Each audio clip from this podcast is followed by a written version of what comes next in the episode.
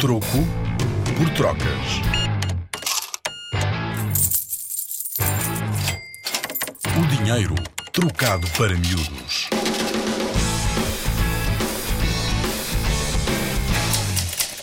Sabes que é a moeda mercadoria? A moeda nem sempre teve as mesmas características que conhecemos hoje. Aliás, começou por ser uma moeda mercadoria, em que um ou mais bens eram aceitos por toda a comunidade como meio de troca. Ou seja, o comércio fazia-se pela troca direta de produtos. Onde alguns produtos, pela sua utilidade e importância, passaram a ser mais procurados do que outros. Ao serem aceitos por todos, funcionavam como uma moeda, daí o nome moeda mercadoria. Com a Rádio Zig Zag e o Museu do Dinheiro, vem ouvir dinheiro como nunca ouviu.